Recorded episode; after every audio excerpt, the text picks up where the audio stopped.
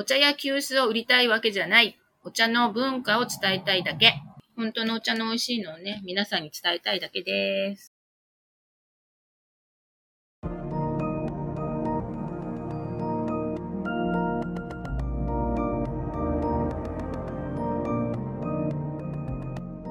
NPO 法人まちづくりエージェントサイドビーチシティのポッドキャスト番組 SB キャストです。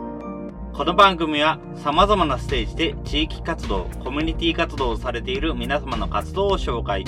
活動のきっかけや思いを伺うポッドキャスト番組です。進行を務めますのは、私、フリーランスとしてプログラミング、アプリ開発、講師、書籍出版などを行いながら、この NPO の理事を務める高道恵です。どうぞよろしくお願いいたします。それでは、今回のゲストは、お茶と海苔の石田園、鈴木由美子さんです。鈴木由美子さん、どうぞよろしくお願いいたします。はい。皆さん、こんにちは。よろしくお願いいたします。よろしくお願いします。それでは、まず簡単にではございますが、自己紹介からお願いできますでしょうか？はい。えー、横浜市、本店は港南区港南台。お店は、えー、もう一店舗、磯子陽光台にございます。えー、創業約70年のお茶と海苔の専門店、えー、石田園の三代目若女将の鈴木由美子と申します。よろしくお願いいたします。はいえー、1年365日、えー、着物で、えー、自分で結い上げた日本髪で、えー、生活をしていて、や、早8年、えー、地域の名物、看板、おかみです。よろしくお願いいたします。はい。どうぞ、よろしくお願いいたします。はい、よろしくお願いいたします。あ、そうか。陽光台の方にもお店があるんですね。そう、私、由美子はね、メインは陽光台にのお店におりますね。おいることが多いです。はい。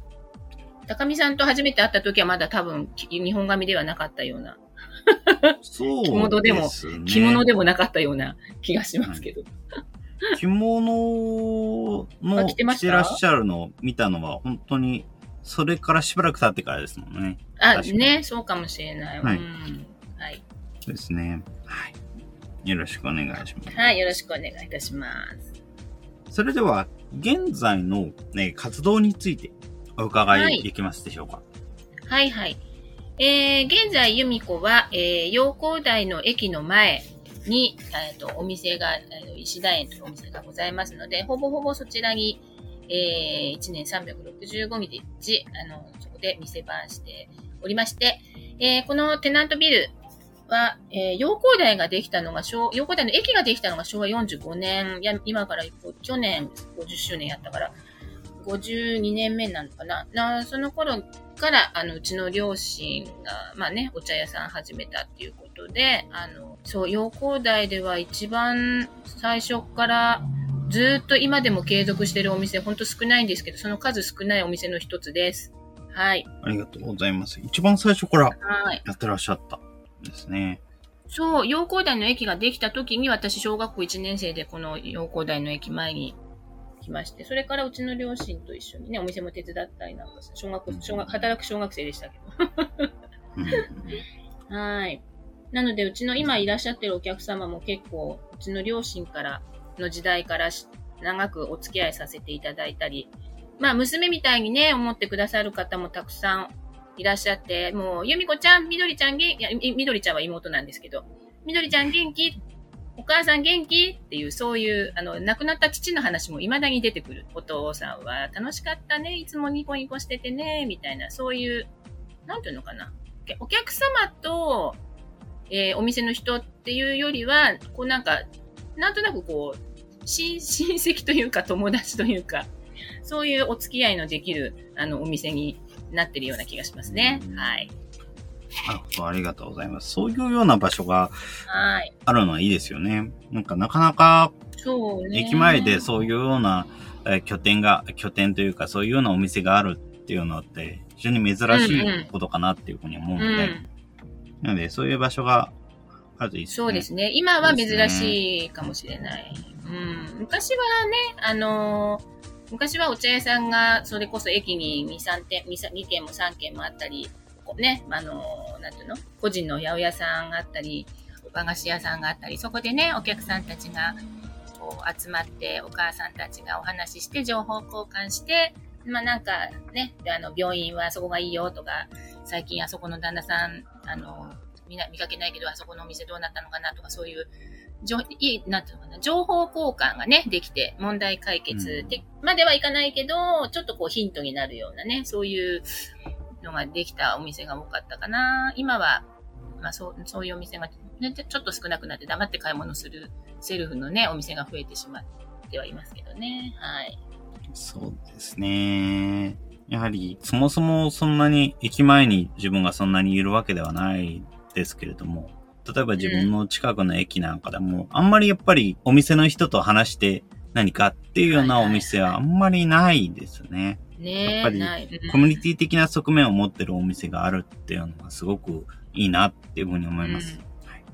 そうですね。ありがとうございます。まあそれをちょっと嫌がる方も中にはいらっしゃるので、うん、あの、その辺はちょっとこう距離、距離感をね、気をつけながらついつい慣れ慣れしくなってしまうので、私。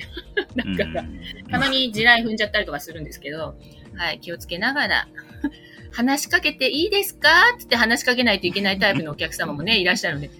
両方にイヤホンつけたまんまぬーっと入ってきて、こっちから話しかけても、もう話しかけられると困っちゃうみたいな。困るのかな？何なのかなあれは。話しかけてくれるなオーラがこう出てらっしゃる方とかも、たまにいらっしゃるので、その辺はもう気をつけてますね。ですね。まあ、はい。場合によってちょっと待ってねっていう時もあったりしますからね。そうですね。うん、自分も以前の話ですけど、やっぱり駅前のお店で買い物をするとき、うん、特に会社帰りで買い物をするときなんかだと、あの、親に連絡をしてる最中だったりするので、うんうんうん、なんで、何を買うか選んでたりするので、ちょっと、うんうんうん、今このタイミングで話しかけてほしくないなっていう時あったりしますからね。うんうんうん、そこは確認しなきゃいけないっていうのはあったりします特に今最近の通話方法だと、なんか話してんのか話してないのか分かりづらいって時多いですよね。わかんない、そう。イヤホンはちっちゃくなってるので、してるのかしてないのかってパッと見わかんないし、うん、そこの辺は難しくなったなっていうの感じはしますね。そう。難しいですね。はい。日々勉強させていただいております。はい。ありがとうございます。はい。今回、サードビーチシティの関連でもいろいろと関わっていただいているかなというふうには思うんですけれども、はい。今回そういうようなところでも含めて活動するようになった理由っていうのを、こちらをお伺いできますでしょうか？はい。そうですね。あのー、まあ、いろんなご縁が、はい、ありまして、あのー、本当にご縁のある方々に、えー、まあ、日本髪で着物で一年中ね、過ごしているので、あの、皆さんにお声かけていただいて、呼ばれるもの、呼ばれることが非常に多いんですね。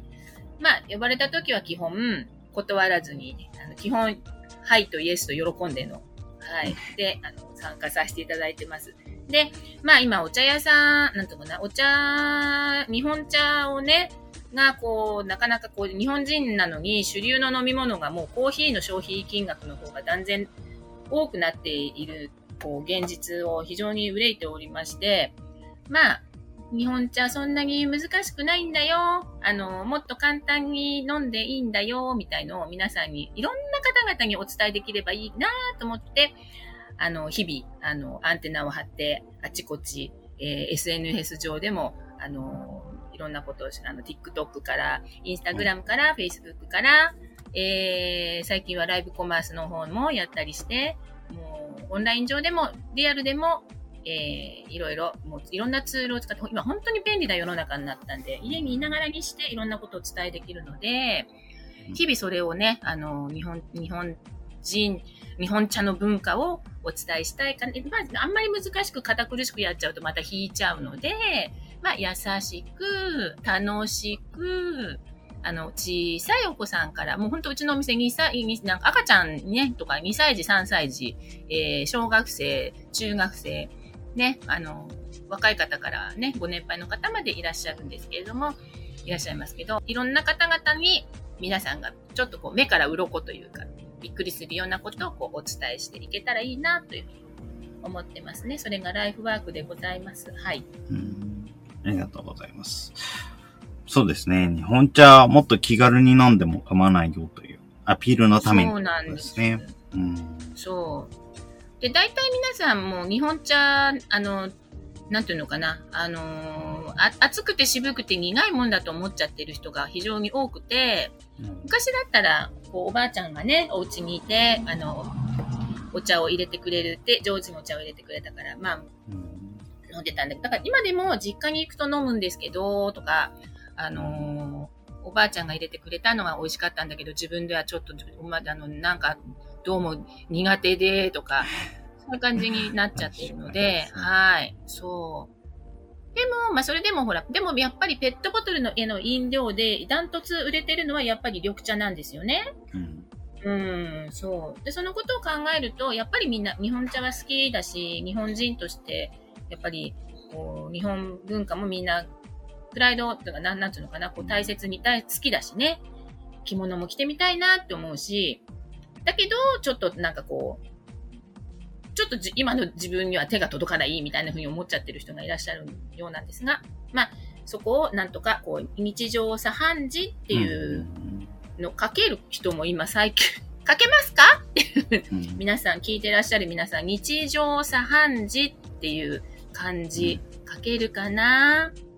日常は書けますよね。そう。茶飯事っていうのは、ね、お茶っていう字に、飯ね、ご飯の飯。で、こと。日常茶飯事っていうのはね、お茶とご飯のことなんですね。ね、そういうことも皆さんに優しくね、お伝えしていけたらいいかなって思ってそうま。ですすね。確かに、こういう、そういうような言葉も、まあ、あまり使う機会が多くな、くなってしまっていますもんね。なんで、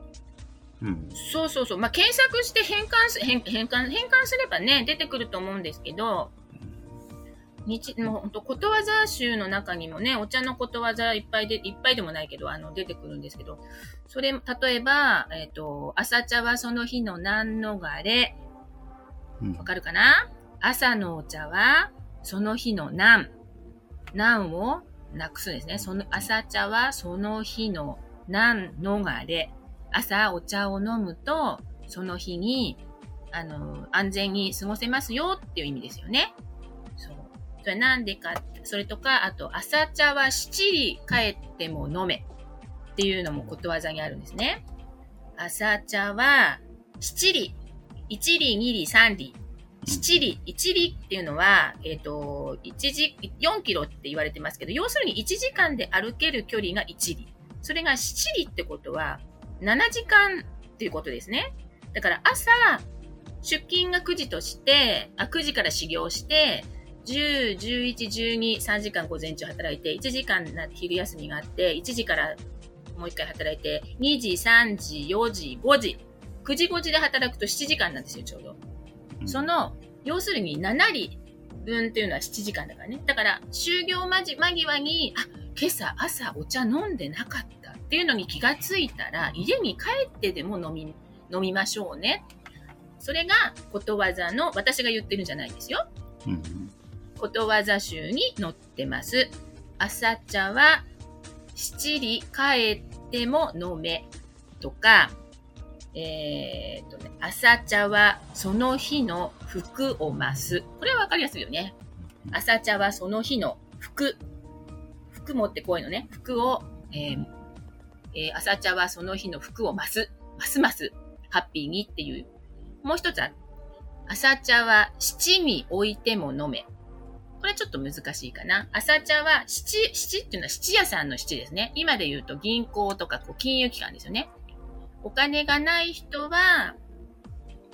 お茶、お茶は、えっ、と、お金が、お茶はと、こう、とても高価なもので、庶民にはちょっと手が届かなかった昔はね。あの、殿様とか、お寺のお坊さんとか、お大名とかが飲んでた、ね、んですけども、その高級なお茶も、あの、お茶も、えーは、えーお金がなかったら借りてでも、借金してでも、朝のお茶は飲みましょうね。そのぐらい体にいいんですよ。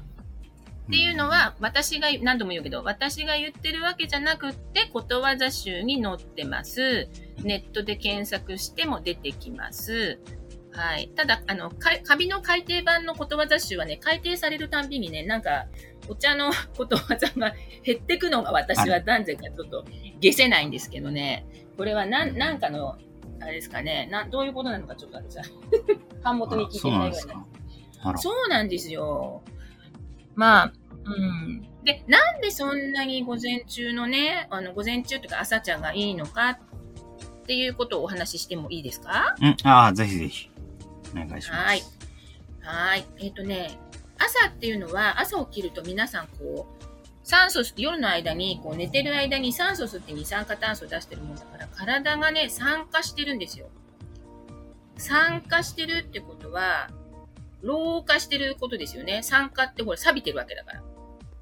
わかりますか？うん。そうですね。ね。そう。で、有酸素運動をした後の、その疲労してる時の状態なわけですよ。あの、疲れてる状態。だから朝起きると体が酸化してて、ぼーっとしてるわけ。で、じゃあ酸化してる体をどういうふうにしたらシャキッとさせられるかっていうと、アル酸酸性、酸化しちゃってるから、アルカリ性の食べ物とアルカリ性の飲料を飲むことによって中和されるんですけど、さあ、ここで問題です。アルカリ性の食品の代表は何でしょうか？で、で、で、はい。答えは、なんと、梅干しです。そう、いろいろね、あの、食品も酸性のものとアルカリ性のものと調べると面白いと思うんですけども、あの、黒糖も、あの、アルカリ性ですね。はい。で、じゃあ、今日アルカリ性飲料の代表は何でしょう？これはですね、まあ私が言ってるから 答えお分かりだと思うんですけど、まあ、これね、日本茶、そうそうそう、日本茶なんですよ。日本茶は、今日アルカリ性飲料なんですね。なので、あ昔のおじいちゃんおばあちゃんたちはみんな朝起きたら、番茶で梅干し飲んでたんですかね。あ番茶で梅干しをあの摂取している人が多かったんで。それはやっぱり体をこう、まあ自然のあのおばあちゃんからのね、知恵袋だったと思うんですけれども、そうやってあの体をリセットできてた。ところが今、あの、例えばね、まあ誰、あの、子供たちが朝、学校行っても全然目が覚めなくてとか、こう、なかなか授業に集中できなくてって言ってるのは、で、あと、電車の中でも子供の子さんの方がなんか最近早く座ってて、おじいちゃんおばあちゃんたち元気で立ってるって様子、割かし私だけかな、なんかよく見るんですけど、あの、お子さんたちが疲れちゃってるんですよね。どういうわけか。まあ、いろんなストレスとか、まあ、あるのかもしれないけど、それは一つに、例えば、もしかしたら、参加し、朝起きて参加してる状態はみんな誰も一緒ですよ。で、朝起きて参加してる体に酸性の食べ物、ね、を食べちゃうと、全然リセットされないじゃないですか。疲れたまんま。ね。ねだから、そう、もしかしたら、もしかしたら、朝、そういうお子さんは、とか、そういう、あの、なんとお子さんじゃなくてもいるわよね。あの、もしかしたらお茶一服飲んで梅干し食べると、ね、リセットできるかなっていうのをなんかこう、かなりソフトに言ってますけどね、お店ではかなり特別 言ってますが、はい、そんなこともちょっとね、思ったりして、あの、みんなが、あ、もしかしたらうちのおじいちゃん長生きしてるのとか、今ね、おじいちゃんおばあちゃんの方が本当に元気なね、方が多くて、あの、なんていうのかな、若い方々とか、お子さんたちがね、落ち込みすぎてとかね、あの、いろんな社会問題とかもね、ありますもんね。それも、あのそうそう。だからね、世の中、まあ、笑われちゃうこともあるんですけど、由美子は本当真剣に考えていることがありまして、それは何かと申しますと、あの、今世の中、ほら、いろいろな事件とか、事故とか、いろいろ賑わせてるようなことも多々ございますが、世の中の社会問題の、まあ、ほとんどは、あの、美味しいお茶を、の一服のお茶で解決できるのではないかなというふうに、えっ、ー、と、思っているんです。これはね、笑笑う人もいるんですよ。この間も笑われました。でもね、私も母も真剣なんです。自分家のお茶を売ろうと思って一生懸命喋ってるわけでも何でもないんですね。お茶の話して、お茶のお茶っ葉の話してると、お茶っ葉をあの売りたいセールストークに聞こえちゃうんですね。で、うん急須の話をしてると、この人は急須を売りたくって急須の話を一生懸命してるんだなっていうふうに思われちゃうんですけど、もう全然そんなことないんですよ。ただただ、年に1回しか取れない命がけで茶農家さんが作ってくれた消費者にこういうふうに飲んでもらいたい。そして、あの、もらいたいと思って作ってるお茶を、お茶っ葉までは責任持てるんですよ。茶農家もお茶屋さんも、お茶の工場の人も。でも、お茶っ葉食べるわけじゃないので、このキャベツとかレタスとかキュウリとかトマトは、あの、農家の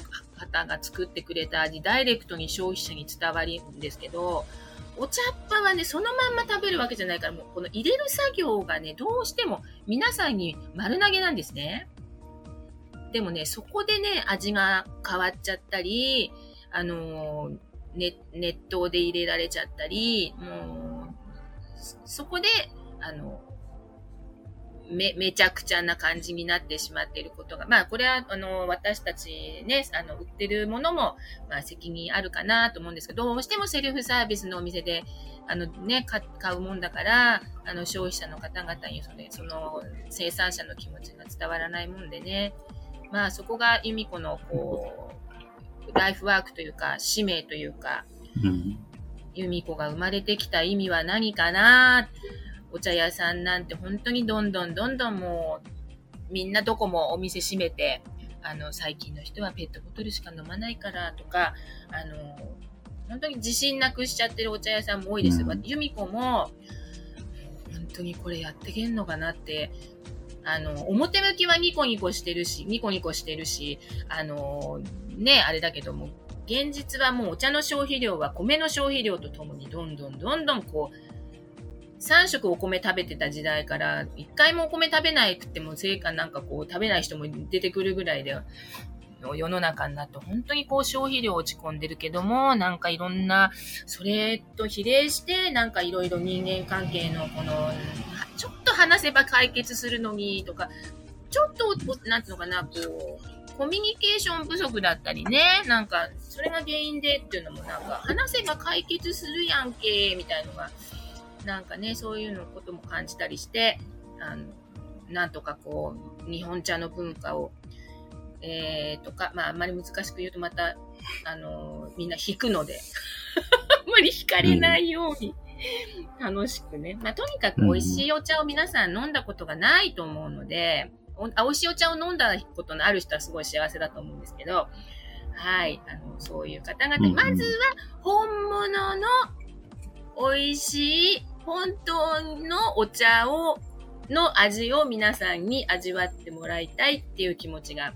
今ものすごい強いですね。うん、でもその可能性もすごい、あの、すごい感じてます。もう今、ズームでね、オンライン講座とかもやったり、あの、さ、この間は初めてやらさせていただいて、海外に住んでるね、日本人の方でしたけど、参加していただいたり、今、クラブハウスっていう SNS なんかでも瞬時にあの外国に住んでる、あのまあ、もちろん海外の方もいらっしゃるけど、日本の方、日本人、海外に住んでる日本人の方とかいらっしゃいますけど、いろいろ情報発信する、えー、手立てはすごく便利な世の中になったので、あのうん、幸せに感じてますよ。はい。うん、みんなびっくりしてくれるから。えーと、水でいい、水でいいんですか？とか、そんな入れ方したことない？とか、こんな味飲んだことない？とか。そうですね。言われます。はい。ちょっと一人で興奮喋ってます。そういう動画というか、動画同士でのつながりでも伝わること、わかることって多いですもんね。うん、そうそうそうそうそう。うん。そうなんですよ。YouTube チャンネルもね、うん、一応私、あの、持ってて、皆さんにだから、お茶をか、由美子さんの話聞いてたらなんかお茶が飲みたくなっちゃったから、お茶飲みたくなっちゃったとか言われるんです。もう、そうすると、どんなお、お家に大体みんなあお茶っ葉あるから、別に私お茶っ葉、お家にあるお茶っ葉で、お家にあるお道具でも、自分が普段入れてるお茶の味と全く違うお茶の味にする遠隔操作ができるんですね。うんうん。そうなんです。だから、それ、そういうのも、あの、なんていうのかな。おも、面白いね。みんながびっくりする様子が。うん。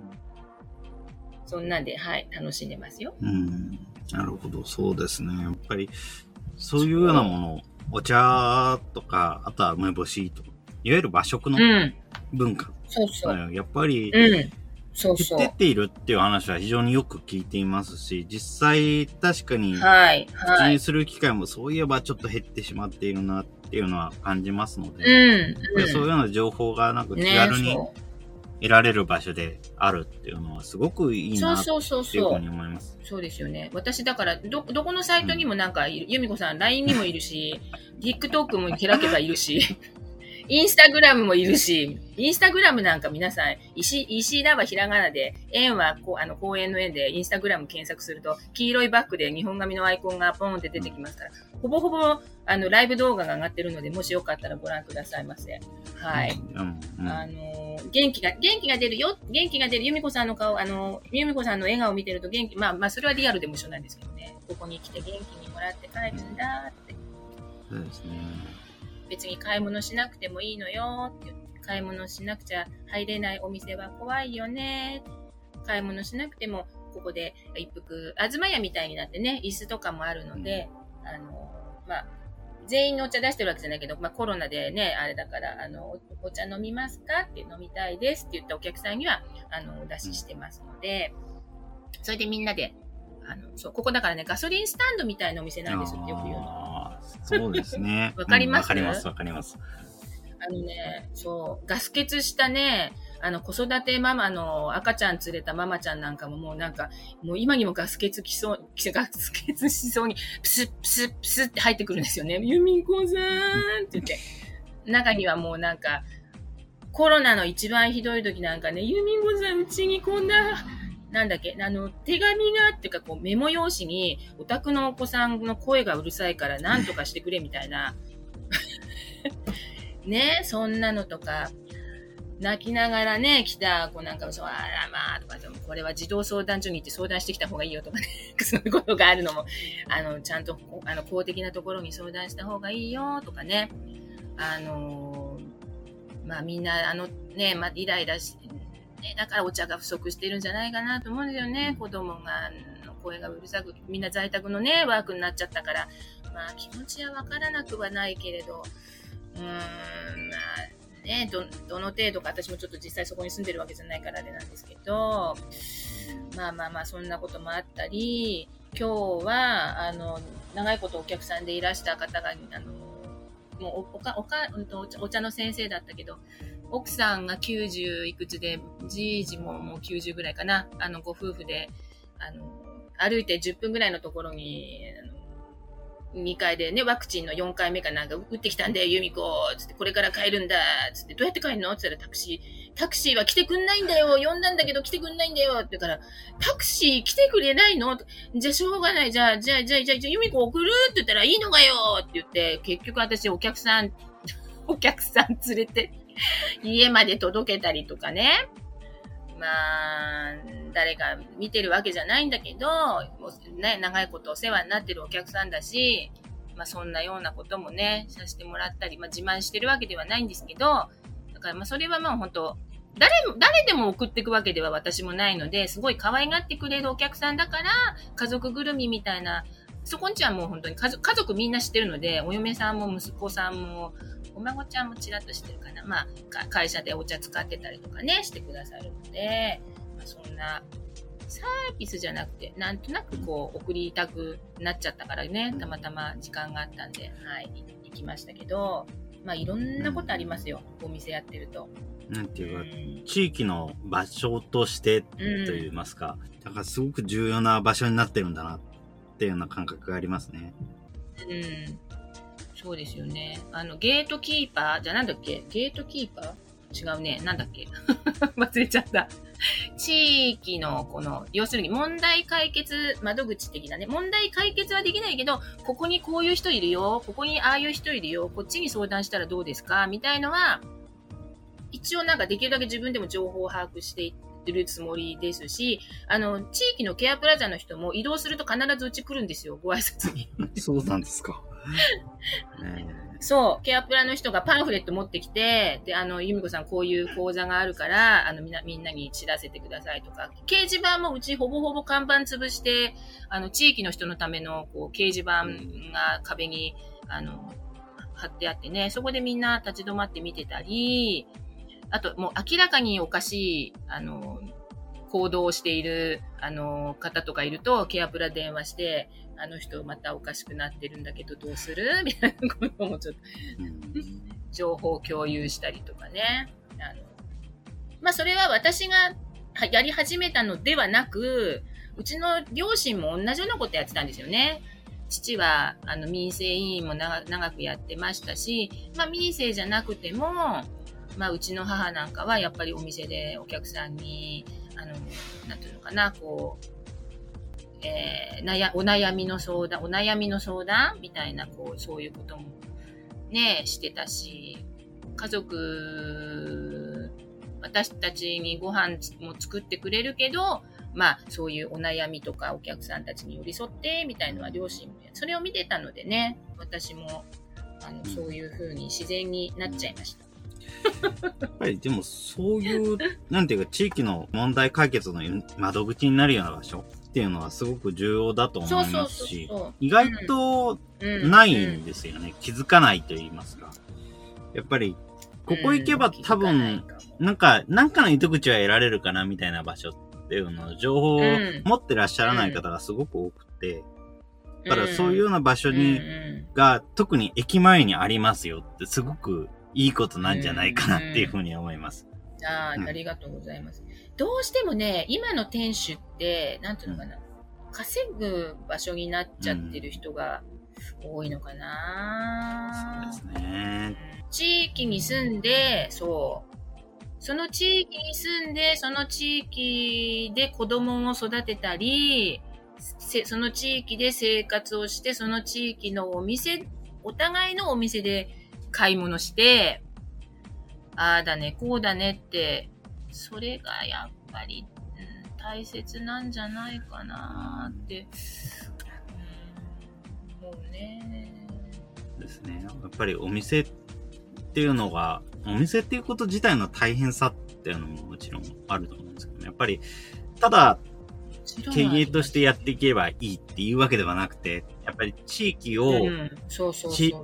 地域らしくすると言いますか、なんか地域を、居場所として成り立たせるためのこともしなければ、やっぱり、全体的な空気感も良くなっていかないっていうようなところはあるのかなっていうの感覚がありますかね。うん、そうですね。やっぱり地域の人に応援してもらえないとお店なくなっちゃうんで、やネットでの、ね、ネットスーパーだとかあっても、やっぱり、うん、電気がつついて、だってね、地域のお店が電気ついててるだけで防犯とか防、防災とかね、万が一の時の役に立てると思うので、そういう、なんとかな、役に立てが、役に立つ人でありたいし、役に立つお店でありたいし、そのためには最低限の売り上げが欲しいので、みんな応援してねっていう感じかな。そう、テナントの家賃は払ってるし。そういうふうにいろいろやるのってもう、本当お店をやる側としてはすごく大変だろうなっていうふうには思うんですけれども。でも、重要なことなんですよね。それこそ、本当にお店として買い物に行くだけであれば、本当に大型店舗の方が強い側面も大きいと思うので。やっぱそれでも負けないためには、そういうような人間力っていうのも違うような気がしますけども、やっぱりそういうような地域の拠点っていう魅力が必要になるのかなっていうような感覚はありますね。うん。うん、そうか、そうですね。お茶屋さんでよかったって思いますよ、だから。お茶っていうその、取り扱ってる商品、ね、お茶とか海苔とか昆布とか、その健康につながるじゃないですか。す、べ、てのものが。なので、由美子さんのお店は健康になる、体にいいものばっかり扱ってるわねっておっしゃっていただけるから。うん、そう由美子の、由美子に近づけば近づくほど、こう、美味しいお茶が、とか、美味しい海苔が、こう、飲む回数、美味しいお海苔とかお茶とかね、飲む回数が増えて、だんだんだんだん、こう、まあ、もともとねの、あの、飲みすぎのないお薬として、こう、中国から入ってきたわけなんで、だんだんお茶飲む回数が多くなってきたら、うん、肌が綺麗になってきたわ、とか、風邪ひかなくなってきて、ちょっと落ち込むことも少なくなったかな、なんていうふうに、ね、思ってもらえたらいいかなって思いながら、日々、悩みながらも、楽しみながら、お商売させてもらってますね。そう。あとはサードスペース的なところにもなってるかなって思う。地域のね、子供たちがなんか困ったことあったら、あの、由美子のお店に来ていいよって、あの、な、な、な、全員には言わないですよ。そうですね、まあ。そう、全員には言わないですけど、はい、あの、可愛がってるね、お子さんのところは、には、だからね、真っ青な顔して小学校2年生か3年生ぐらいの女の子入ってきて、どうしたの？って言ったら、鍵が、お家の鍵を忘れちゃったらしくて、じゃあ大丈夫大丈夫。じゃあちょっとここでお茶飲んで座って待ってなーって、ママに LINE、ママに LINE してみるからね。もう子供 2, 2, 2年生ぐらいでそういうことになるともう心臓バクバクしてもうなんかこう動揺するのでね。そう。でもそうそうそうそう。大丈夫大丈夫って言って。まあ、そんなのもあれば、やみこさんお茶飲ましてつって、小学校2年生の男の子はここで、でもってうちの店で別に何するわけでなし、お茶飲んで、漫画本読んで、で、友達とここで待ち合わせしたとか、あ、そうか、つって、ここで待ち合わせして、あ、来た来た、つって友達とまた出てったり、まあ、家庭でもなく、職場でもなく、学校でもなく、こう、何の、ね、利害関係もない、えー、そういう、まあだからコミュニティカフェとかってね、あの、皆さん、一時、一時とか今もあるかもしれないけど、昔はね、あの、もともとお茶屋さんがコミュニティカフェでしたから、うん、本当にまさに。そうですよね。やっぱりコミュニティカフェとしてあるっていう場所って、うん、どことなく、やっぱり、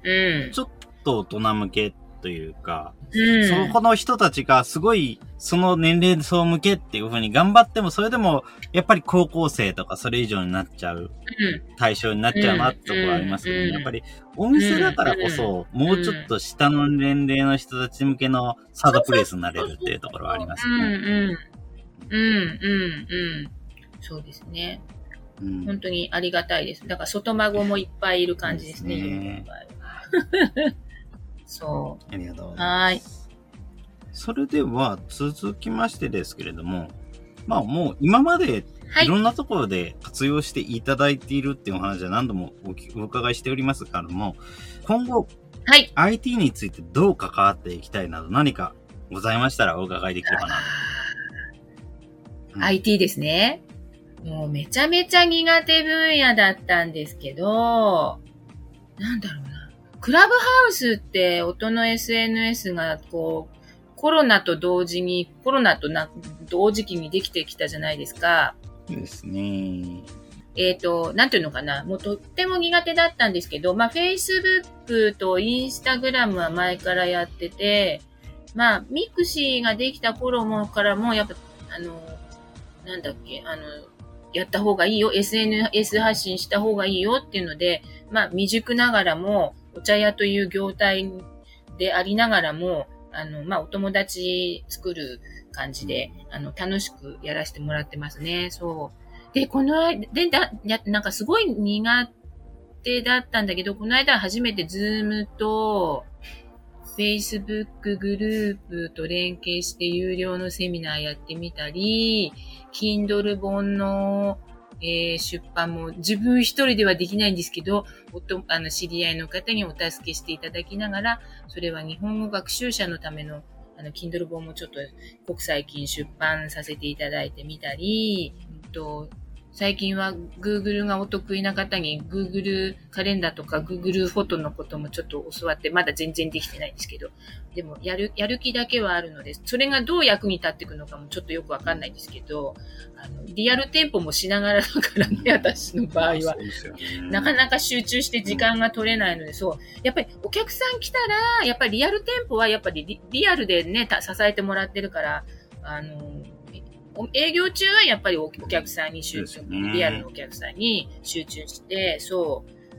るし、なので、まあ、時間が本当に、だから今は 2, 2倍ぐらいなんか必要かなって感じですけど、でもすごい、あの、IT があるおかげで一瞬にして、それこそ世界の人とつな一瞬にしてつながったり、私のことがまだバズってないけど、あのおつお伝えできれば、日本の文化だとか、お茶の本当の美味しさだとかがこうお伝えできればいいかなっていうふうに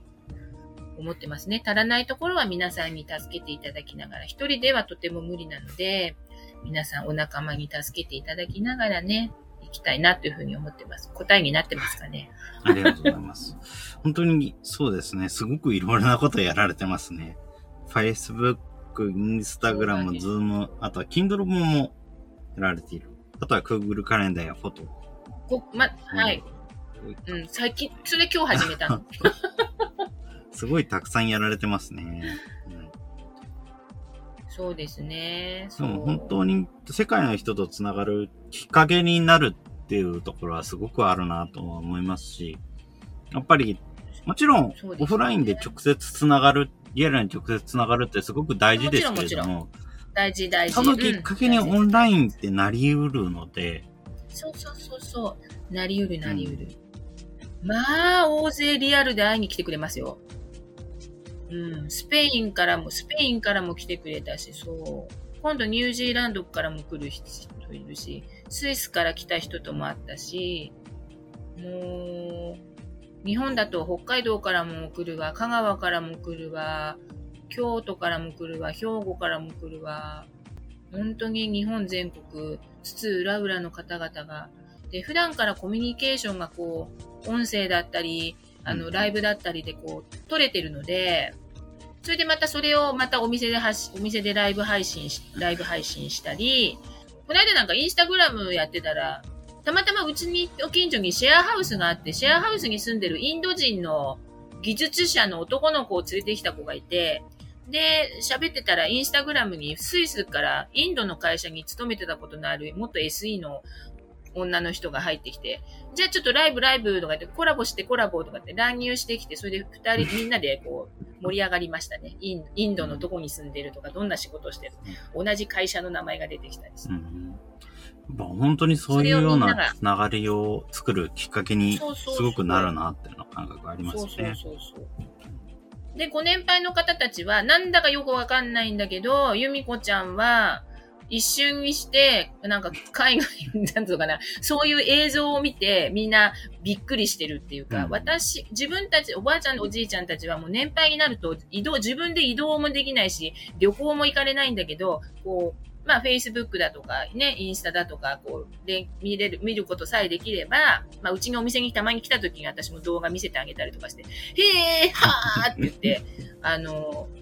ワクワクして、すごい、あら、由美子さん、すごいのね、あなたね、って言って、なんか、あの、リフレッシュして、あの、ご年配の方々も帰ってきますよ。ニコニコしてね。それが嬉しいかな。うんそうですね。それが私も、あの、そう、エネ自分の、また、あの、エネルギーになってる感じです。ありがとうございます。いや、本当にこういうようはなところで、いろいろ活動してらっしゃるっていうような方のお話を聞くのはすごく自分としても嬉しいです。はい。はい。ありがとうございます。高見さんに初めて会った時はね、まだお茶屋さんじゃなくてね、スーパーを、ミニスーパー系を回してたからね、とっても忙しくってね、そういう余裕なかったあー。そうです。だったんですか？もうあ朝4時、そう、朝4時半起きの5時出勤で、毎日、なんか安い260円のお弁当を100食も、100 120も作ってるような生活だったので、あのー生活だったかね。あれもあれでまたちょっと楽しかったんですけど、お茶屋さんっていう職業は割とこう、あんまり忙しくないじゃないですか。お客さんも1ヶ月に1回、毎日は買いに来ないでしょ、です、ね。商材として、魚屋さんとか肉屋さんと違って、で、うん、お店開ければもう、あの、品物並んでるし、あの、ね、切ったり盛り付けたりとか、こう作ったりっていう作業がないのでね、そう。だから、あの、幸せだなーってあの、あ別に八百屋さんとか そういう忙しいとかそうそういう意味じゃないんだけど、自分はたまたまお茶屋さんに、の看板娘として育って、で、まあ親戚も茶農家だし、そういう茶工場に入入るっていう、そういう、なかなか入れないのとところとか、見れないところも見させていただいて、見見れて、皆さんに発信できるしね。そう。だから、どんどん、あの、自分とこのお茶だ、だこれからはね、だからね、一つ夢っていうのかな、あの、疲弊してる同業者のお茶屋さんとか茶農家さんもね、みんな言わないけどね、結構業界大変だと思うんですよ。うん、まあそうですよね。生産量も減ってるし、そう、そう、茶お茶の、お茶畑放棄してる、あの、静岡の方たちもすごい多いので、うんうん、聞いてます。あの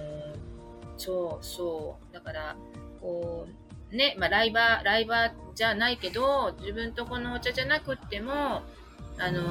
皆さんに美味しいお茶をこういうふうにして入れるという、生産者とかね、まあ、口下手でね、なかなかこ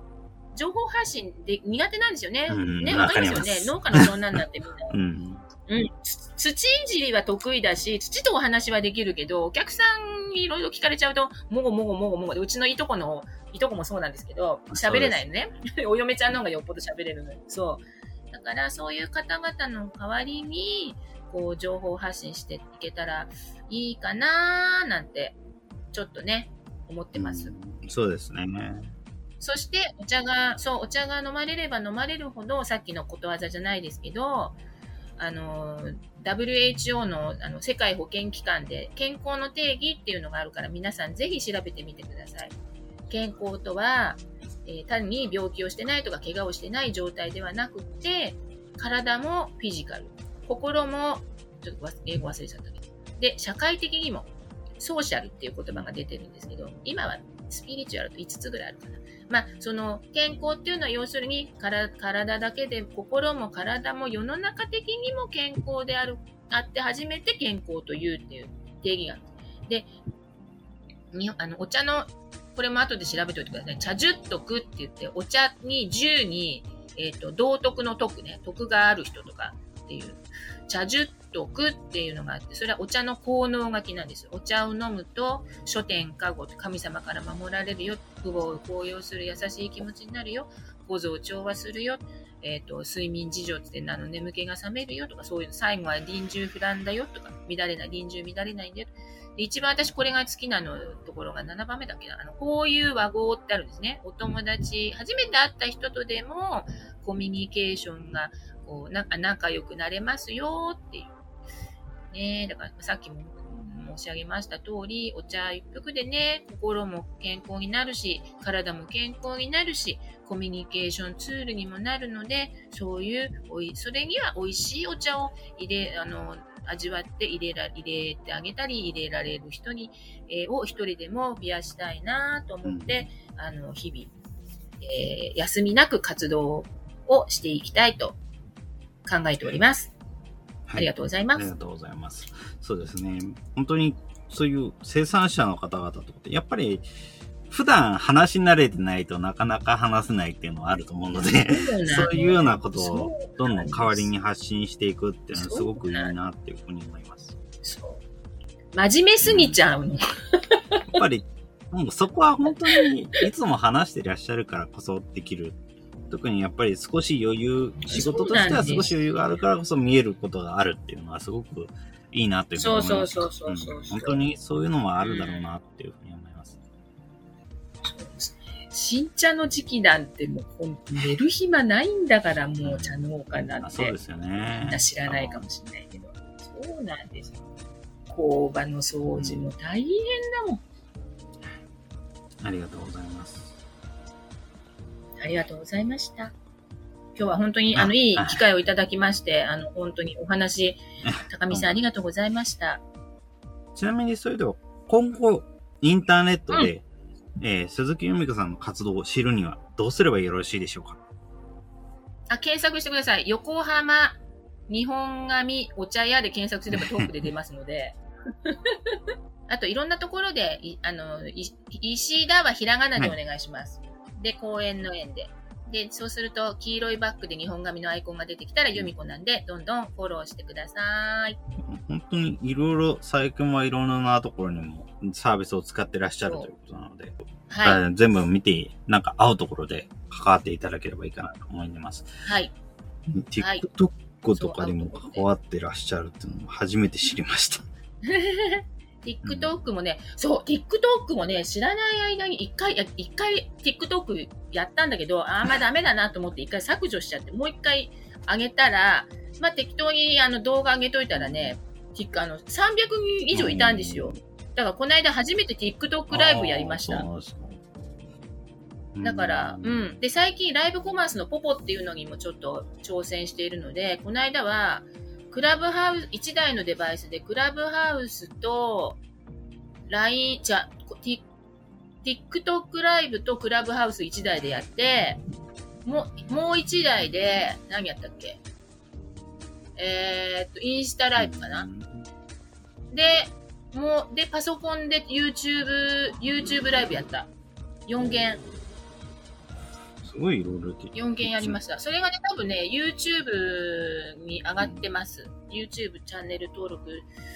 ま、あの、トップには出てこないけど、でも、あの、多元中継練習みたいな感じでタイトルで一応上げといたり。あんまりしょっちゅうやってるとね、あの、切られちゃうから。配信する側も大変ですもんね。そう、そう、そう。配信も、そうだ、だから配信も時間がた足りないから、もう同時にやっちゃえみたいな。でも、インスタライブあんまり長くやっても皆さんね、時間のもったいない。もうインスタライブはほんと1分ぐらいで、私の場合はうん終わらし、終われてますけどね。そううんあとは15秒のショート動画がもう、で、できるだけ終わらせるようにしてます。皆さんのいあの命の時間を削らせるわけにはいかないので。はい。だから好評ですけどね。うん 会いたくなってくれればいいかなと思って、皆さん、あの、お気軽に会いに来てね。ですね。ぜひぜひ。ありがとうございます。はーい。それでは、最後ではございますけれども、今までのいろいろな活動を通して、はい鈴木も子さん現在の活動のキーワード、お伺いできますでしょうか？活動キーワード？えー、えーとね、お茶や急須を売りたいわけじゃない。お茶の文化を伝えたいだけ。うん。ありがとうございます。本当のお茶の美味しいのをね、皆さんに伝えたいだけです。そうですね。だからみんなのお家にあるお茶っ葉で、あじゃあ最後に一つだけちょっとて、あの、なんて教えてあげる。由美子の話を聞くとね、おいし、お茶を飲みたくなって冷蔵庫の中に、あ、そういえばお茶があったなと思って、それが美味しいお茶、飲める、賞味期限がいつだったかなみたいな。古いお茶でこれ飲めんのかな？で、お茶、美味しいお茶の一番大事なポイントはね、お茶っ葉が新鮮かどうかなんですよね。みんな乾物だと思ってるんだけど、お茶は乾物ではないんです。新鮮なお野菜と一緒です。キャベツとか、えーほうれん草とかと一緒。もう開封したら枯れてっちゃう。だからもうできる、もうお茶っ葉が新しいのが一番。じゃあどういうふうに新しいのをチェックする方法が一瞬で、一瞬でチェックするテスト方法があります。それは、えっ、とね、お茶をね、水で入れるんです。で、水で入れて、そのお茶が、水出しのお茶が、色が綺麗で透き通っていて、飲んだら、喉越しがすっきり美味しいって思ったら、そのお茶はお湯で入れても美味しいです。でも、水で入れて、なんか濁ってる、す、なんとかな、濁ってる、茶色い、なんか飲んだら、えあの後味悪いお茶はもうお茶っ葉が酸化してしまっているので、もう、おそれはお湯で入れても美味しくないので、あの、土に返してあげてください。土に返すか、まあ、ほうじ茶にするのもちょっとあれだけどね、まあ、ほうじ茶にする方法、今度は YouTube に上げておきますので、あの、古い、ふ水出しして美味しくないお茶は、お湯で、古いお茶っ葉で酸化しちゃってるので、土に返すか、ほうじ茶にしてください。以上です。ありがとう。ティーバッグでも全然平気ですよ。うん、ペットボトルも否定はしません。粉末のお茶も否定しません。入り口がそこだったらいいです。少しずつ本物のお茶にね、あの、近づいていければいいかなって思ってます。うん。で、お茶を入れる機会がありましたら、お茶を入れてほしいっていうことがありましたら、呼んでいただければいつでも、あの、オンラインでも、はい、世界中どこにでもお伺いいたしますので、お声かけください。ありがとうございます。ありがとうございます。喋りすぎちゃった。その他は大丈夫でしょうか？あこれはぜひ。これ9月のあれですもんね。9月の、ね。これはぜひこれはぜひ言っときたいとか何かありますか、えー大丈夫ですか？これはぜひ言っときたいすべてのお茶は水で出る。水出しって書いてないと水で出しちゃいけないと思ってる人が多いですけども、すべての緑茶はみんな全部どれも水で出ます。水で出した方が甘いです。うん新しければねうん、葉っぱがね。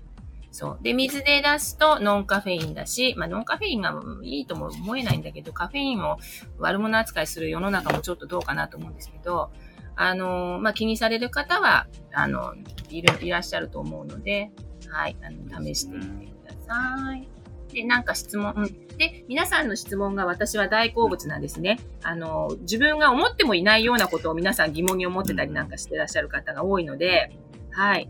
だから、のこの間もね、この間は安い高いっていうのはいくらぐらいから安い、いついくらぐらいから高いって言うんですかって言われて、あ、そう言われればそうだなと思って。そう、そんな質問とかも、あの、大歓迎なので、はい、よろ、仲良くしてください。ありがとうございます。はい、ありがとうございます。ぜひね、本当にインターネットの配信とかでもかかって見ていただければいいかなというふうに思います。あ、そうそう、コラボ、コラボ大歓迎なんで、はい、インスタライブ見つけたらどんどん入ってきてください。大丈夫ですよ。はい。ありがとうございます。はい。それでは、えー今回のゲストは、お茶と海苔の石田園、鈴木由美子さんでございました。鈴木由美子さんどうもありがとうございました。はい、皆さんお聞きいただきましてありがとうございました。またお店やオンラインでお会いしましょう。一緒に写真も撮りましょう。ははい。ありがとうございます。ーい、ありがとうございます。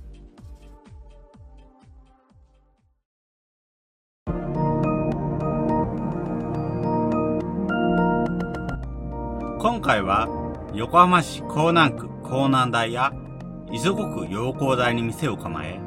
日本茶普及のために様々な活動を行う、鈴木由美子さんに、活動の内容や思いを伺いました。鈴木由美子さんは、陽光台駅ができた昭和45年から営業する、お茶と海苔の石田園のおかみ。TikTok や Instagram、Facebook など、店舗での活動のほか、オンライン上でも様々な場所で日本茶の文化を発信しています。お茶と海苔の石田園は、街のガソリンスタンドみたいなところ、東屋みたいな感覚で立ち寄れる場所。家庭でもなく、学校でもなく、職場でもなく、利害関係のない場所。お茶と海苔の石田園には、小学生から大人まで、多くの人が訪れ、交流をする。地域の問題解決の窓口と、交流の拠点。コミュニティカフェとはまた少し違う、生活の拠点となっている石田園。地域の役に立つお店でありたい。地域に住んで、地域で子供を育てる。地域で生活をし、その地域でお互いのお店で買い物をしていく。そんな文化がなくなっているように感じるという鈴木さん。疲弊している同業者のお茶屋や茶農家の代わりに、情報を発信していきたいと鈴木さんは言います。鈴木由美子さんの活動のキーワードは、お茶や急須を売りたいわけじゃない。お茶の文化を伝えたいだけ。本当のお茶の美味しさを伝えたい。リアルの活動も、時には IT も使って、日本の文化やお茶の本当の美味しさを広く広く伝えていきたい。鈴木由美子さんは、陽光台の店舗の他にも、オンラインで、ライブイベントで、様々な場所でお茶の情報を発信しています。皆さんも鈴木由美子さんの活動をお店やネットで覗いてみませんか？このポッドキャストの感想は Twitter や Facebook などで受け付けています。ハッシュタグ sbcast045 アルファベットで sbcast 数字の045こちらのハッシュタグをつけて投稿いただけると幸いです。それらが使えないという方は、まちづくりエージェントサイドビーチシティサイトのお問い合わせフォームなどからご連絡ください。また、SB キャストでは、継続のための寄付受付を行っています。毎月1000円の月額サポートの内容となります。特典などご興味ご関心のある方は、ぜひ寄付サイトをご確認ください。今後もこの番組では様々なステージで地域活動、コミュニティ活動をされている皆様の活動を紹介していきたいと思います。それぞれの視聴環境にて、ポッドキャストの購読ないし、チャンネル登録などをして次をお待ちいただければと思います。それでは、今回の SB キャストを終了します。お聞きいただきましてありがとうございました。